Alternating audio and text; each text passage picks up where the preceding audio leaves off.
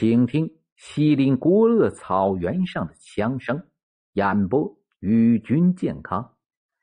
萧瑟的秋风像一条无情的鞭子，抽落了往昔大草甸子上那烂漫的野花，生机盎然的植物像突然流干了绿色的血液，显得疲乏、郁郁、枯黄，在秋风中摇曳。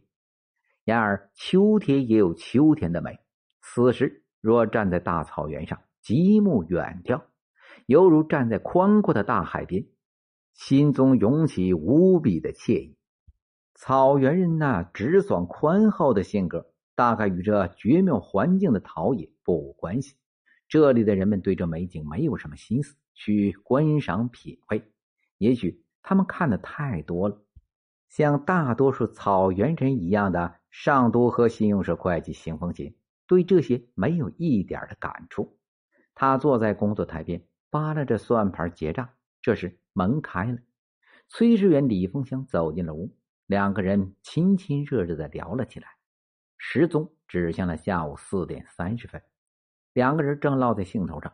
一位身着制服的警察推门而入。上都河乡不大，派出所的人大都熟悉。一看这个人不认识，邢凤清赶紧的打招呼。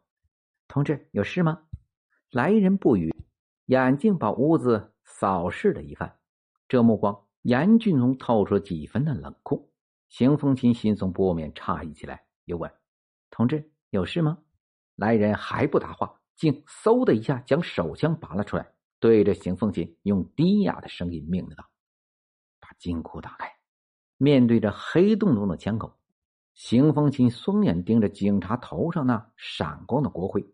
心想：现在社会上的犯罪分子很猖獗，难道有警察敢在光天化日之下抢银行？这个警察是真是假？如果是真的，他能大白天明目张胆的抢银行，准是个亡命徒；如果是假的，那么为啥用枪对着我们？这不是犯法吗？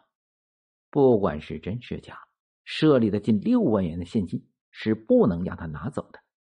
打开金库干啥？要钱？钱哪有啊？眼看到国庆节了，现金都交到支行去了。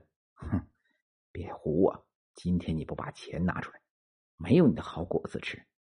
说话间，警察把枪口几乎顶到了邢风琴的脑门上，他甚至感到那枪管是冰凉的。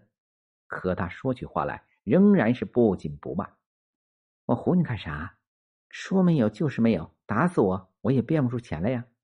警察一探头，两眼盯在了邢风琴的办公桌上。你把抽屉给我打开，打开也没有啊！你这个人真是的。邢风琴明知抽屉里没有钱，还是放慢了节拍。他想多磨一分钟，对他便是多一分的威胁。抽屉打开了，那双贪婪的目光像钉子似的探了过去。除了账本、印章，一分钱也没有。他正在发火，一个小男孩突然的跑了进来。阿姨，我爸爸呢？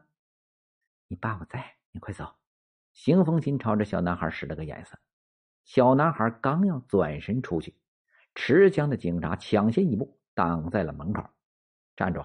今天谁也别想出去，并将枪口对准了孩子的脑袋。你赶快把金库给我打开，不然先崩了这小兔崽子！